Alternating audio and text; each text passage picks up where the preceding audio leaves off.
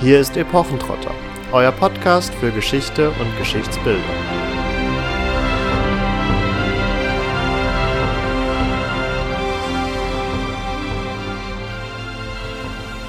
Hallo und herzlich willkommen zu Epochentrotter. Heute begeben wir uns in die etwas mythologisch-mythische Welt. In einer modernen Adaption würden wir uns jetzt mit Wonder Woman beschäftigen.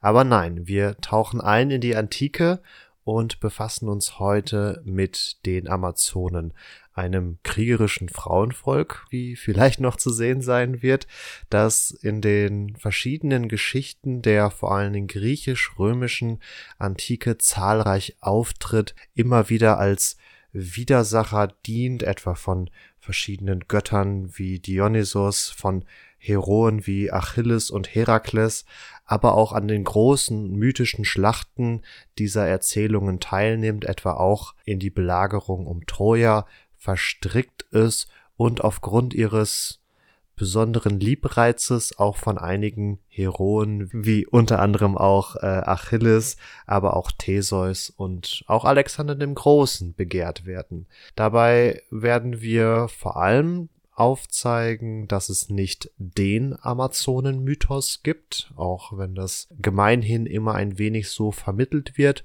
und auch ein wenig darauf zu sprechen kommen, welche historisch realen Vorbilder es möglicherweise für die Amazonen geben könnte. Wobei das sei vorausgeschoben, dass noch ein sehr ja, umstrittener, nicht vollständig erfasster Forschungsbereich ist, der sich sicherlich in den nächsten Jahren noch ein wenig wandeln wird. Katharina, ich hab's schon angesprochen, es gibt nicht den Amazonen-Mythos, aber um vielleicht mal ein paar Punkte abzugrasen, die mit den Amazonen verbunden werden, was schreiben ihnen die griechischen Autoren denn so zu? Ja, die Amazonen ähm, finden wir schon in frühesten Zeugnissen der griechischen Antike. Also Homer macht da so den Anfang mit dem achten Jahrhundert vor Christus. Und bei ihm kämpfen die Heroen Belleropontes und Priamos gegen sie und sind dabei jeweils siegreich. Priamus hindert sie am Eindringen nach Phrygien und ja, in der Ilias kommen sie dann äh, nach Troja, wo sie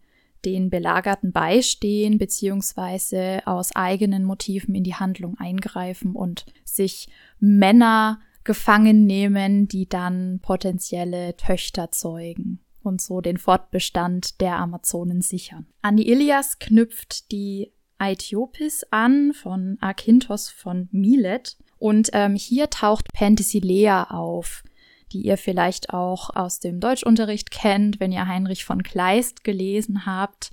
Von dem gibt es ein gleichnamiges Drama. Ja, in dieser Aethiopis heißt es also von der Königin der Amazonen, dass sie auf Seiten der Trojaner gegen die Griechen mitgekämpft habe. Ja, etwas geschichtlicher oder historisch korrekter könnte man fast sagen, wird es bei Herodot, also zumindest ist der Stil hier eher der eines Geschichtsschreibers und suggeriert hier ein bisschen mehr Wahrheit, als das Homer tut. Da wird erzählt von einer Mischung der Amazonen mit den Skythen, die daraus resultiert, dass die Amazonen vor den Griechen geflohen sind und ähm, sich am Nordschwarzmeer angesiedelt haben, wo dann der Volksstamm der Sauromaten gegründet wurde. Herodot ist dann im fünften Jahrhundert sicherlich auch einer der Hauptverantwortlichen zusammen mit anderen Schreibern dieser Zeit, die unser Bild von den Amazonen bis heute stark geprägt haben und vor allen Dingen diese Connection ins Spiel gebracht haben, dass in den Skythen oder auch in den Sauromaten, Schrägstrich Samaten, je nachdem wie man es handhaben möchte, Vorbilder für die Amazonen gesucht und in Teilen auch gefunden wurden. Da muss man allerdings vorab einschieben, dass die Amazonen über die Jahrhunderte der Antike hinweg von verschiedenen Autoren auch an ganz verschiedenen Stellen der damals bekannten Welt verortet worden sind. Also in Teilen tatsächlich selbst in Griechenland, wo sie dann vertrieben wurden, aber wo auch bis heute noch vereinzelt Stelen und Heiligtümer, die ja in Teilen als Gräber der Amazonen fungiert haben sollen und jedenfalls auf diese Art und Weise noch ja ihrer gedenken. Aber meistens fanden sich die Amazonen am Rand der damals bekannten Welt und so ist auch das Schwarze Meer ein Rand Bereich der damaligen Welt. Sie werden aber auch teilweise in Kleinasien oder in Libyen verortet und hier muss man historisch tatsächlich mit den Quellen immer ein wenig aufpassen. In, gerade in den Medien und auch in der Popkultur wird gerne die Frage aufgeworfen, ob Skythen oder Sarmaten eben nicht nur in Verbindung mit den Amazonen stehen, sondern wirklich den Ursprung dieses Amazonen-Mythos darstellen. Und das ist klar zu verneinen. Denn, Katharina hat es gerade schon angesprochen, die Amazonen tauchen bereits bei Homer auf, also im achten Jahrhundert ungefähr. Und das Schwarze Meer wiederum, beziehungsweise dann seine nördlichen und östlichen Ufer, wo die genannten Nomadenvölker Skythen und auch Sarmaten gelebt haben, war zu die, oder die waren noch zu diesem Zeitpunkt noch gar nicht von den Griechen erschlossen. Bis zur Mitte des siebten Jahrhunderts ging man davon aus, dass nach dem Bosporus der Okeanos, also der Urozean quasi beginnt. Also es war nicht abzusehen für die Griechen, dass sich nach dem Bosporus im im Verlauf des Schwarzen Meers quasi noch neue Landmasse auftun würde. Und die ersten Siedlungen im nördlichen Schwarzmeergebiet sind dann auch zum Ende des siebten Jahrhunderts erst entstanden. Also zu diesem Zeitpunkt kam es überhaupt erst zu vor allen Dingen intensiveren Kontakten zwischen Griechen und Skythen, später dann auch Sarmaten, so dass man sagen kann, dass sie vielleicht und darauf kommen wir später noch zu sprechen, aufgrund einer vielleicht existierenden weiblichen Kriegerkaste oder ähnlichem hier Elemente der Kulturen in ihren Amazonenstoff quasi aufgenommen haben, aber der Amazonenmythos als solcher bei den Griechen auf jeden Fall schon vor diesen Kontakten Bestand hatte. Ja, man nimmt an, dass der Mythos als solcher schon seit 3000 Jahren durch die Welt geistert. Also Homer ist da sicherlich nicht der Erste, der darüber sich auslässt, aber eben unser erstes Zeugnis und auch derjenige, der hier von Amazonen spricht.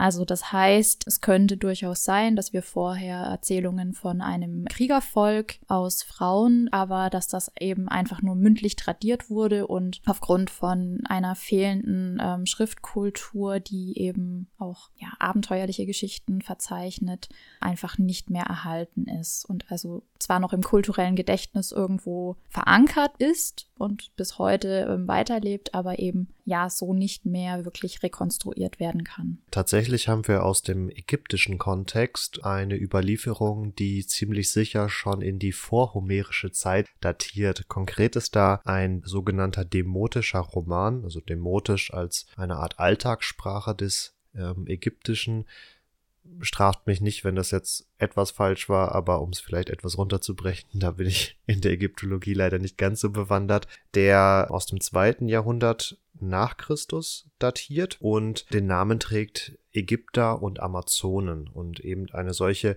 Geschichte erzählt, wie der ägyptische Fürst Petichon ins Amazonenland zieht, um dort Krieg gegen das Land der Frauen zu führen. Dieses Land der Frauen wird hier in Syrien lokalisiert, also auch nochmal ein anderer Ort, an dem vermeintliche Kriegerfrauen, Schrägstrich Amazonen, vielleicht aktiv waren oder unterwegs waren, zumindest nach damaliger Vorstellung. Und dort kämpft er gegen die Königin des Frauenlandes, die Sapot heißt. Und der Kampf zwischen den beiden soll auch mehrere Tage und Nächte dauern und endete letztendlich tatsächlich auch ohne Sieger. Das führte dazu, dass sie mehr oder weniger Respekt voreinander gewannen und sich entschieden zusammenzuarbeiten. Sie sammelten also ihr Heer und zogen in der Folge los, um die Inder anzugreifen. Also da auch nochmal ein ganz anderer geografischer Schwenk. Und jetzt mögt ihr euch denken, hm, zweites Jahrhundert soll dieser Roman sein. Wie kann das jetzt in vorhomerische Zeit datieren? Dieses Motiv ist wohl schon wesentlich älter und äh, findet sich zumindest laut der Forschungsliteratur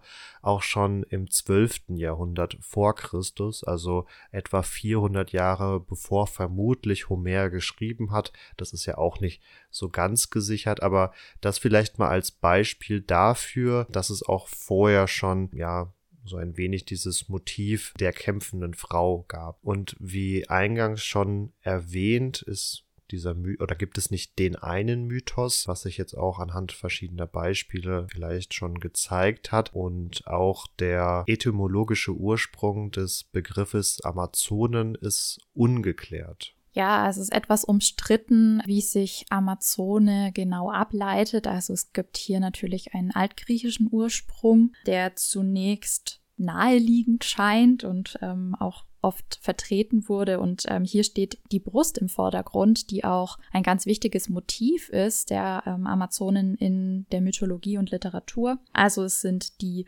brustentbehrenden oder nur eine Brust besitzenden Frauen gemeint. Und ja, dieser Mythos hat sich schon sehr früh verbreitet als gängige Zuschreibung. Also Hellanikos von Lesbos ist hier zu nennen. Nach ihm haben eben die Amazonen nur eine Brust wie sie zu dieser einen Brust kommen und wann das passiert, ist ganz unterschiedlich angegeben. Also es wird von einem Ausbrennen in frühester Kindheit gesprochen, von einer Amputation oder auch nur einem, nicht abkleben, einem, einem Abbinden aufgrund von einem besseren Bewegungsspielraum, gerade beim Bogenschießen. Wobei ja gerade bei diesem, bei dieser Übersetzung als Brustlose interessant ist, dass dieser Aspekt zwar relativ verbreitet ist in der Schriftlichkeit, in den Texten, aber in der Kunst gar nicht aufgegriffen wird. Also wenn wir uns sowohl Vasenmalereien, die ja gerade für den griechisch-attischen Raum, also so um Athen vor allem, relevant sind, aber auch für Marmor, Statuen und Büsten der Zeit, dann werden Amazonen eigentlich immer mit zwei Brüsten dargestellt. Also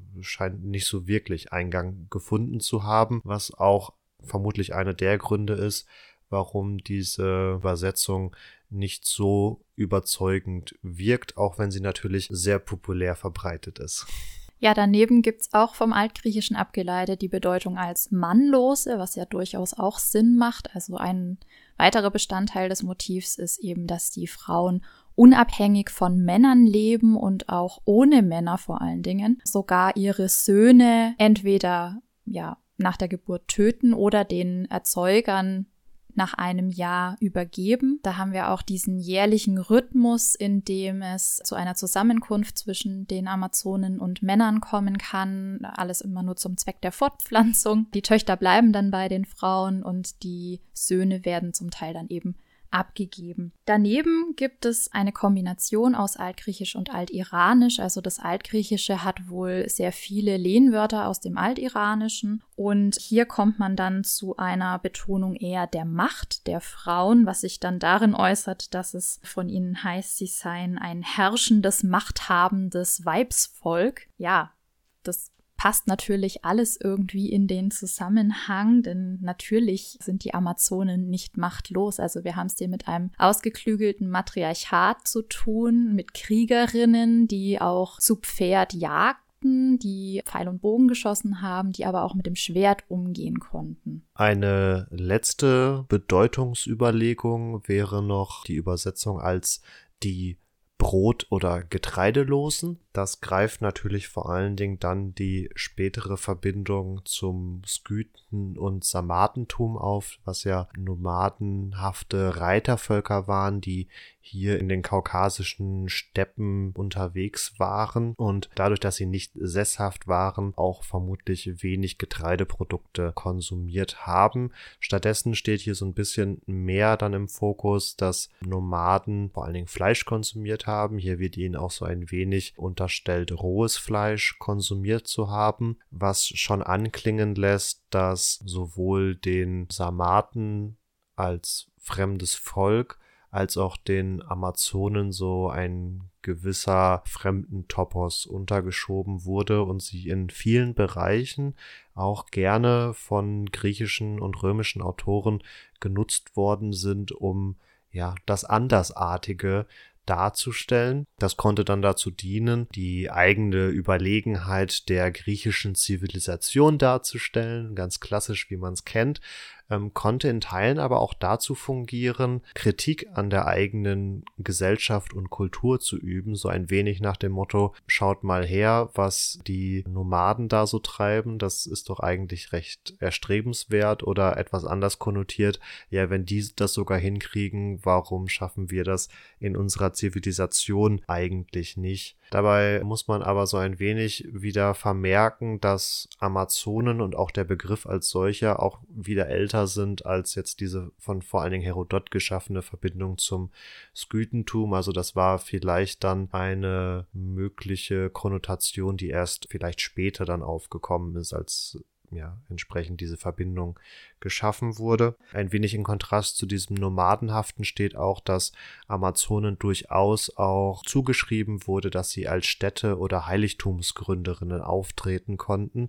Also die moderne türkische Stadt Izmir beruft sich beispielsweise auf eine Gründung durch Amazonen zurück und auch beispielsweise der Artemis-Tempel in Ephesos soll durch eine Amazone gestiftet worden sein. Ja, daran anknüpfend gibt es die Überlegung oder die Interpretation von Überresten von Burgen und Türmen, dass das sogenannte Frauenburgen gewesen seien, also gerade wenn die auf so Berggipfeln sich befinden. Zu nennen ist hier Gülistanburg in Goranboy oder auch Kalasi in Sakatala. Alles eine ganze Ecke weg von uns. Und ähm, hier ist natürlich die Frage, inwiefern man diese Überreste wirklich als Reste einer rein weiblichen Zivilisation deuten kann, wenn man das nur auf Grundlage von Gräbern macht, wo weibliche Skelette liegen, die dann auch noch Waffen als Grabbeigaben erhalten haben, ist es meiner Meinung nach zumindest etwas dürftig, wenngleich ich die Überlegung durchaus sehr interessant finde. Ja, was die Nutzung des Mythos der Amazonen gerade in der griechischen Mythologie angeht, dürfen wir nicht vergessen, dass Herakles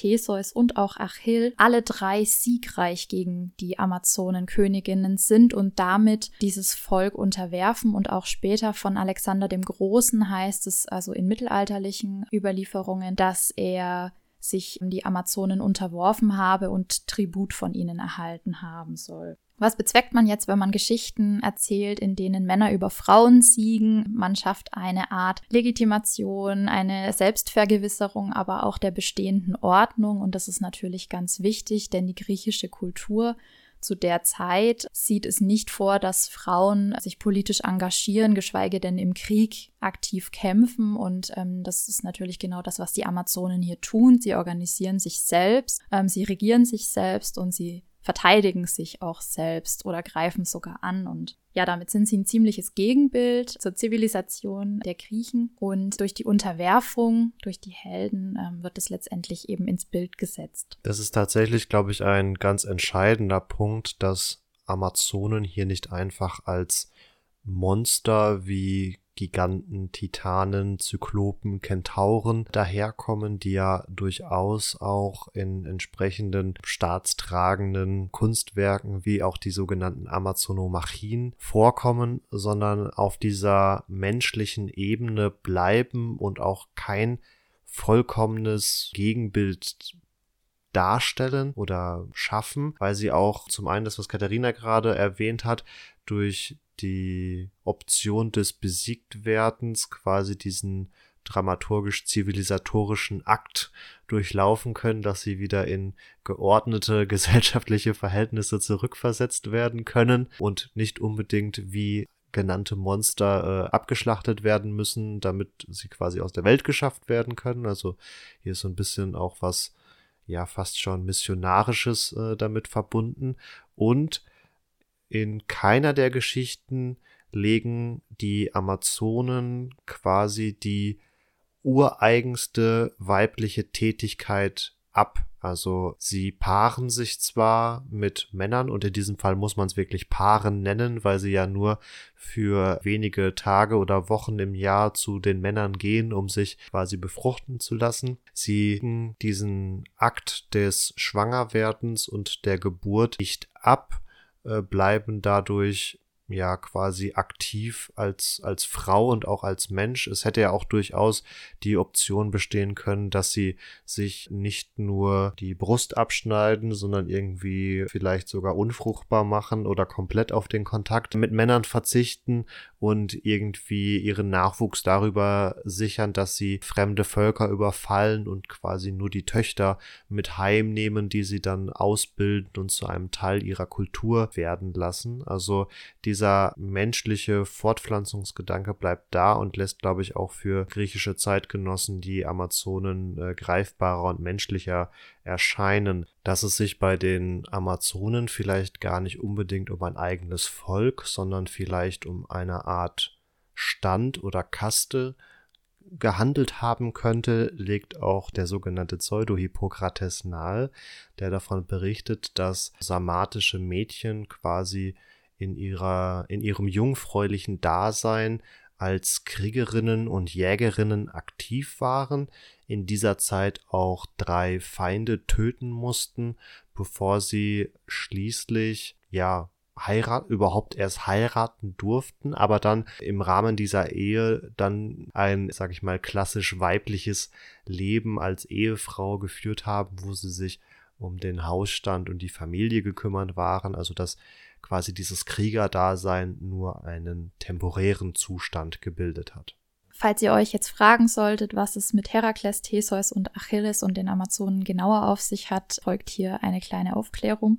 Ja, Herakles oder später dann auch Herkules wurde von König Eurystheus von Argos losgeschickt, um verschiedene Aufgaben, zwölf an der Zahl, zu bewältigen, die er eigentlich nicht lösen können sollte und die dann natürlich auch seine Göttlichkeit oder Halbgöttlichkeit beweisen. Und die neunte Aufgabe ist es, den Gürtel der Amazonenkönigin Hippolyte zu stehlen oder überhaupt in seinen Besitz zu bringen. Und das gelingt ihm auch beinahe, bis Hera eingreift und das Gerücht verbreitet, dass Herakles die Entführung der Amazonenkönigin plant, woraufhin er aufgrund seiner übernatürlichen Kräfte den Gürtel in seinen Besitz bringt und ähm, siegreich ist und vor allen Dingen das komplette Königreich der Amazonen zerschlägt. Bei Theseus geht es auch um den Raub der Amazonenkönigin. Und zwar ähm, soll er aus Themiskira die Kriegerin Antiope entführen und mit ihr nach Athen geflohen sein. Daraufhin ist der Zorn der anderen Amazonen entbrannt. Sie haben die Stadt belagert und es kam in einer grausamen Schlacht zum Sieg der Athener über die Amazonen, also auch hier zu einer Zerschlagung des Frauenvolkes, das fortan bei seinen Verbündeten den Skythen gelebt haben soll. Also hier haben wir wieder das Element, dass die Amazonen geflohen sind und sich mit den Skythen vermischt haben. Bei Achill und Penthesilea, die habe ich ja schon beide erwähnt, ist es so, dass im Geschehen des Trojanischen Kriegs die Amazonen die Gunst der Stunde, äh, sage ich mal, nutzen und auf beiden Seiten eben versuchen, die besten Männer abzugreifen. Und hier kommt es zum Zweikampf zwischen Achilles und der Amazonenkönigin Penthesilea, die von ihm auch tatsächlich getötet wird und im Moment ihres Todes soll Achill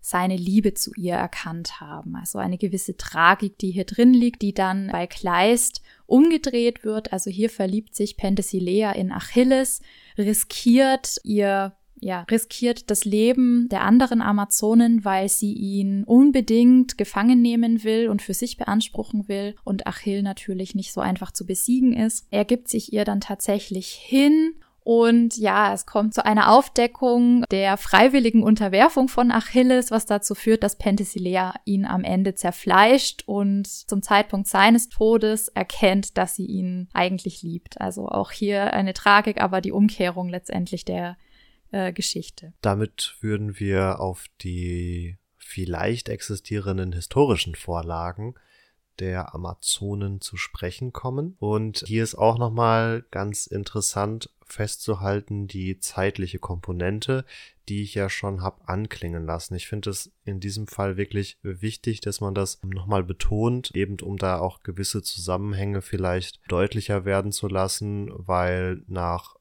ich sag mal 2300 bis 3000 Jahren wirkt das auf uns heutzutage immer so ein wenig wie ein großes Gemisch und äh, wo es quasi egal ist, ob es jetzt ein Jahrhundert vorher oder ein Jahrhundert nachher ist. Deswegen führe ich in den Podcasts hier ja auch immer so Vergleiche an, um, sag ich mal, die zeitliche Distanz deutlich werden zu lassen. Also jetzt, um auf Homer vielleicht nochmal zu sprechen zu kommen, der vermutlich im 8. Jahrhundert geschrieben hat und wo aber vermutlich erst 150 Jahre später wirklich intensiverer Kontakt zu den Skythen und Sarmaten aufgenommen wurde. Zunächst vor allen Dingen zu den Skythen, die Sarmaten kommen dann erst später. Das wäre dann beispielsweise so, als wenn die Leute am Anfang des 18. Jahrhunderts darüber geschrieben hätten, wie es auf dem Mond aussieht, was dann ungefähr 150 Jahre später stattfindet. Also man hatte keine Vorstellung davon und auch damals waren es eben unbekannte Regionen. Äh, oder wie schon eingangs angeklungen oder wie ihr euch jetzt auch aufgrund der häufigen Erwähnung von Skythen und Sarmaten denken könnt, werden wir natürlich hier nach historischen Vorlagen suchen und hier ist zumindestens die Forschung in Teilen der Meinung auch schon fündig geworden zu sein. Es wurden vereinzelt sogenannte Amazonengräber ausfindig gemacht, die aber auch größtenteils, es gibt vereinzelte Ausreißer, die vermutlich schon auf die Jahrhunderte und Jahrtausende vorher datiert werden können, die aber wirklich in ihrer unschlagbaren Masse ungefähr auf das sechste bis dritte Jahrhundert vor Christus datieren und damit auch in eine Zeit, in der dann langsam Herodot und seine Kumpanen anfangen zu schreiben, was davon zeugt, dass, das hatte ich ja auch schon erwähnt, hier gewisse Motive aus diesen Kulturen vielleicht Einfluss genommen haben auf die Amazonendarstellung der Griechen, so nach dem Motto, ah, okay, wir haben jetzt irgendwie so einen Mythos über Amazonen und Kriegerfrauenvölker, das erzählen wir uns schon ein bisschen lange, und jetzt haben wir tatsächlich eine Kultur gefunden, wo es Kriegerfrauen gibt. Also, dass man das Ganze dann zusammenführt, sage ich mal. Und auch diese schon erwähnten Amazonomachien, also diese Marmorreliefs, die Schlachten mit Amazonen darstellen, tauchen auch erst im sechsten Jahrhundert vor Christus auf, also zu diesem Zeitpunkt, wo man dann schon vielleicht davon ausgehen könnte, dass es bei den Skythen Amazonen gab. Ja, dem entgegen steht die Forschungsmeinung von Nurida Ateshi, Prähistorikerin. Sie nimmt an, dass der Ursprung des griechischen Mythos um die Amazonen in den Kriegerinnen im Kaukasus liegt. Und hier gibt es tatsächlich einige Funde, die man berücksichtigen kann. Allerdings ist hier immer eine gewisse Einschränkung zu treffen, wie ich finde, die auch für die Skythengräber gilt. Also nur weil man Frauengräber findet oder nur weil man Frauenskelette findet, die mit Schmuck und Waffen beigesetzt wurden, die äh, Kriegsverletzungen haben und den Hinweis auf ja, ein Leben lang Reiten und ein Leben lang Bogenschießen, liegt der Schluss noch nicht zu 100 Prozent nahe, dass es sich auch tatsächlich um Kriegerinnen im Leben gehandelt hat. Also ähm, entsprechende Verletzungen kann man sich zuziehen, indem man einfach eins auf die Rübe bekommt und sehr aktiv als Nomadenvolk unterwegs war oder sehr aktiv als Nomadenvolk natürlich auch gejagt hat, was das Bogenschießen durchaus auch dem Weiblichen zuordnen kann. Aber wie gesagt, also man muss ja einfach ein bisschen vorsichtig sein. Ich fände es persönlich auch total toll, wenn wir hier wirklich Beweise hätten, die eindeutig sind, aber Zumindest bei den Skythen kann man davon ausgehen, dass die Frauen sehr aktiv zu Pferd mit Pfeil und Bogen zugange waren. Inwiefern das dann eben auch mit Krieg zu tun hat, ist noch in Gänze aufzurollen und die Forschung ist hier letztendlich auch noch am Anfang. Und das gilt auch eben für das ganze Gebiet des Kaukasus. Und dies, diese ähm, Forscherin namens Ateshi ist hier etwas sehr vorauseilend, möchte ich es mal nennen. Ähm, sie geht davon aus, dass schon im zweiten Jahrtausend vor Christus im Kaukasus ein weibliches Reiter-Kriegerinnenvolk gelebt hat, was dann durch den Kontakt mit den Griechen in Kolonien in dem Gebiet ja letztendlich dazu befeuert hat, dass ein Amazonen-Mythos entstanden ist, der auch die Kunst und Literatur dann inspiriert hat. Also um hier vielleicht nochmal konkret zu sagen, was darauf zu schließen lässt. Also es wurden Frauengräber gefunden, wo die vor allen Dingen Oberschenkelknochen verformt waren zu einem zu einer O-Form, also nach außen gewölbt, was davon zeugt, dass diese Frau sehr viele Jahre ihres Lebens auf dem Pferderücken verbracht hat, aber wie Katharina schon angeführt, ja, sollte man das bei einem nomadischen Volk generell erwarten, auch wenn in anderen Kontexten davon berichtet wird, dass skytische Frauen oder Nomaden Frauen der Zeit vor allen Dingen in ja Wägen unterwegs waren und diese Wägen auch gehütet haben, während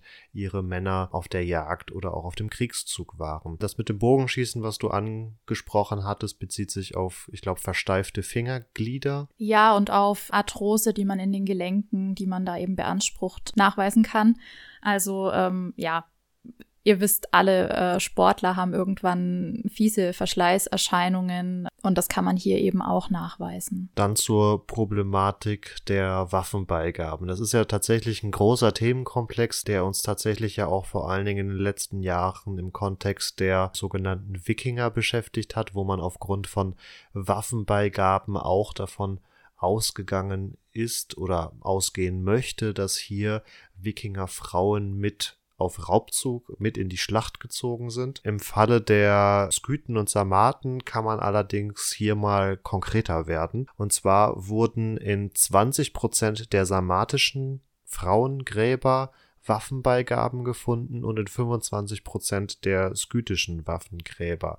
Warum beharre ich an dieser Stelle so auf diese, äh, auf diesen 5 Prozent Unterschied? Die vor allen Dingen ältere Forschung hatte angenommen, weil zunächst von den griechischen Autoren vor allen Dingen die sarmatische Kultur in Verbindung gebracht wurde mit den Amazonen, dass hier natürlich vor allem Waffenbeigaben gefunden wurden oder gefunden werden sollten, was dann auch der Fall war. Aber tatsächlich verhält es sich so, dass jetzt in den letzten Jahren auch bei den Skythen immer mehr Waffenbeigaben zutage gefördert wurden. Diese Waffenbeigaben muss man sich an dieser Stelle aber nochmal etwas genauer anschauen, denn in den meisten Fällen handelt es sich nur um Pfeilspitzen und in ganz, ganz vielen Fällen von Frauengräbern findet sich auch nur eine einzige Pfeilspitze in dem jeweiligen Grab, was dann eher so den Charakter eines Amuletts oder dergleichen hat. Also äh, nicht unbedingt davon zeugt, dass die Frau unbedingt groß in einem kriegerischen Kontext aktiv war. Darüber hinaus haben wir freilich hier Gräber von Frauen, die nicht nur Pfeilspitzen oder mit Pfeilspitzen bestattet worden sind, sondern auch dann eine größere Gruppe noch von Frauen, die mit Lanzen und Speerspitzen beerdigt wurden, was schon eher auf einen kriegerischen Kontext hindeutet. Und wir haben auch vereinzelt Gräber, wo sich dann Schwerter oder vor allen Dingen auch Schutz Kleidung, Rüstungen finden, was ich persönlich vor allen Dingen immer so als Indi oder am ehesten als Indiz werten würde, dass derjenige auch kriegerisch aktiv war, weil ihr kennt das von Excalibur und anderen Kontexten, vor allen Dingen aus dem Mittelalter, dass gerade Waffen und auch Schwerter allen voran immer auch eine Machtsymbolik hatten und auch unabhängig ihres kämpferischen Kontextes eingesetzt werden konnten. Eine Rüstung spricht dann schon eher dafür, dass derjenige vielleicht mal sich für den Kriegsfall vorbereitet hat. Und tatsächlich haben wir auch an der nördlichen Schwarzmeerküste in Akermen im 16. Grabhügel dieser Nekropole einen mit Eisenlamellen besetzten Kampfgürtel gefunden, was ja schon so ein wenig in die Richtung deutet, was Katharina vorhin vorgestellt hat mit Hippolyte und Herakles, der versucht, der Amazonenkönigin ihren Kampfgürtel zu klauen. Aber hier möchte ich auch nochmal Vorsicht walten lassen, denn so retrospektiv aus unserer modernen Perspektive lassen sich dann natürlich allzu leicht Verbindungen ziehen, die jetzt nicht unbedingt historisch haltbar sind. Vielleicht mag uns der ein oder andere in den Kommentaren ergänzen, da bin ich mir nämlich gerade gar nicht so sicher, aber ich würde mal behaupten, dass der Mythos um Herakles auch älter ist als Kontakte mit Skythen generell und auch älter ist als dieser Grabfund, der eben auch in diesem Zeitraum 6. bis 3. Jahrhundert vor Christus datiert. Der bislang älteste Fund, den wir haben von einer ja, in Anführungszeichen Kriegerin, ähm, ist 3000 Jahre in etwa alt und kommt tatsächlich aus dem Kaukasus, also genau aus Semo Achala Und daneben gibt es noch verschiedene andere, andere Gräberfelder und Grabungen, die Ähnliches zutage gefördert haben, die ähm, allerdings dann ganz unterschiedlich zu datieren sind. Aber ja, um vielleicht etwas anzuführen, was nicht nur eine Pfeilspitze als Grabbeigabe beinhaltet, ist eine, ist ein Fund am Nordhang des Berges Plodak in Nachitschewan. Also das ist alles irgendwo so im kaukasischen Bereich und zwar hier genauer im südwestlichen Bereich des kleinen Kaukasus anzusiedeln. Und hier wurden im zentralen Bereich der Nekropole die Knochen einer Kriegerin gefunden und 13 Pfeilschäfte, ein Kopfschmuck, Reste von einem Köcher, der vermutlich aus Leder war, Perlen, Steine und in der näheren Umgebung, also nicht im Zusammenhang mit diesem Grab, wurde auch eine Stammeskeule, eine sogenannte Topus gefunden, ähm, ein Machtsymbol, was die Stammesvorsteherin besessen haben soll und ja, und da wird jetzt zum Teil die Verbindung gezogen zu Strukturen in Dörfern in der näheren Umgebung, die heute noch den Frauen, die im Dorf das Sagen haben, einen sogenannten Topos eben zuordnen. Ihr fragt euch jetzt so ein bisschen vermutlich, ja, sie hauen jetzt einen Fund nach dem anderen raus, der in irgendeiner Form doch davon zeugt, dass Frauen in Kontakt mit Waffen gekommen sind, aber relativieren im selben Moment wieder. Es ist halt einfach ungewiss und wir möchten an dieser Stelle, glaube ich, auch insgesamt eher zur Vorsicht mahnen. Es ist im skytischen und auch im sarmatischen Kontext vermutlich eher davon auszugehen, dass Frauen wirklich zur Waffe gegriffen haben. Ich würde es als gesicherter bezeichnen als im Wikinger-Kontext. Es dürfte aber trotzdem nicht unbedingt den Normalfall dargestellt haben, dass Frauen regelmäßig und aktiv äh, an kämpferischen Handlungen teilgenommen haben. Und natürlich haben wir viele Waffenbeigaben, aber diese allein das haben wir jetzt ja schon mehrfach erwähnt, zeugen noch nicht unbedingt davon, dass jemand auch als solcher aktiv war. In unserer Folge zu Assassin's Creed Valhalla, wo es dann natürlich auch um Wikingerkriegerinnen ging, ähm, habe ich das ja schon mal als Beispiel angeführt gehabt. Nur weil heutzutage jeder in einem Anzug beerdigt wird, heißt es noch lange nicht, dass die gesamte Gesellschaft jederzeit in einem Anzug unterwegs ist. Also da, um vielleicht mal den Vergleich oder das Beispiel zu ziehen, so dass wir, glaube ich, insgesamt schon davon ausgehen können, dass diese skytische und sarmatische Kultur mit vielleicht einer für griechische Verhältnisse herausgehobenen Rolle der Frau oder zumindest in den oberen Schichten herausgehobenen Rolle durchaus ihren Einfluss womöglich auf diesen Amazonen-Mythos hatte, aber wie auch schon angewähnt, nicht dessen Ursprung gebildet hat.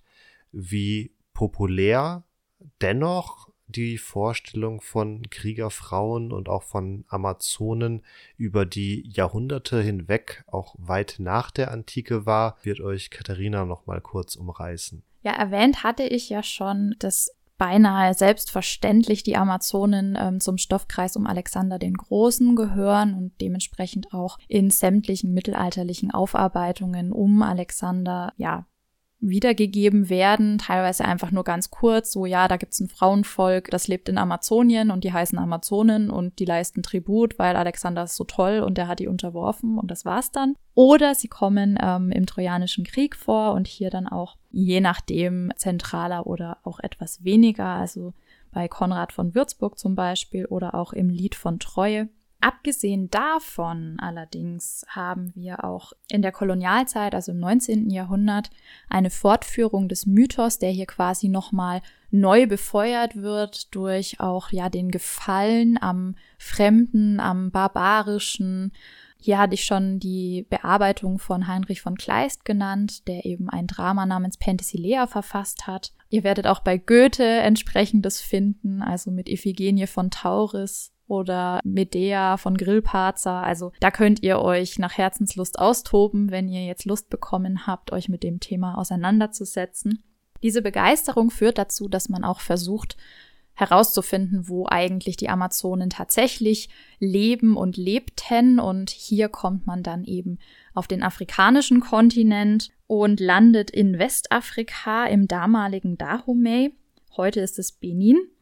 Und dort soll es im 17. und 18. Jahrhundert eine Elitetruppe gegeben haben, also eine Elitetruppe des Königs, und die habe fast ausschließlich aus Frauen bestanden. Und ja, im Zuge der Kolonialkriege hat sich die Kenntnis darüber dann verbreitet und bei sogenannten Völkerschauen wurden die angeblichen Amazonen dann auch ausgestellt. Also da ja, hat sich eine gewisse Popularität dann eben fortgesetzt und man hat das Ganze von einem Raum, den man nicht kennt, in den anderen Raum, den man noch nicht so gut kennt, verlagert und die Faszination am Fremden ist, glaube ich, nach wie vor ungebrochen.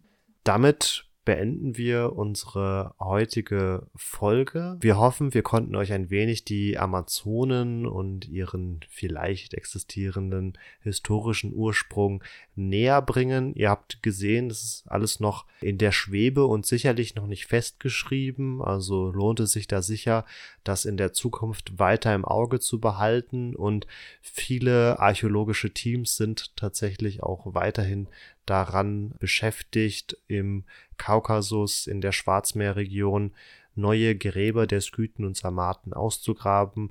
Erst jüngst in diesem Jahr, Anfang des Jahres, das werden wir euch auch noch auf Social Media mal vorstellen, wurde ein entsprechendes prächtiges Grab gefunden einer Frau mit wirklich, ja, zum einen hochkarätiger, aber auch sehr schön gearbeiteter Goldhaube. Da lohnt es sich dann auf jeden Fall bei Social Media, wie gesagt, mal vorbeizuschauen. Ihr findet uns auf Twitter, Instagram und Facebook unter Epochentrotter.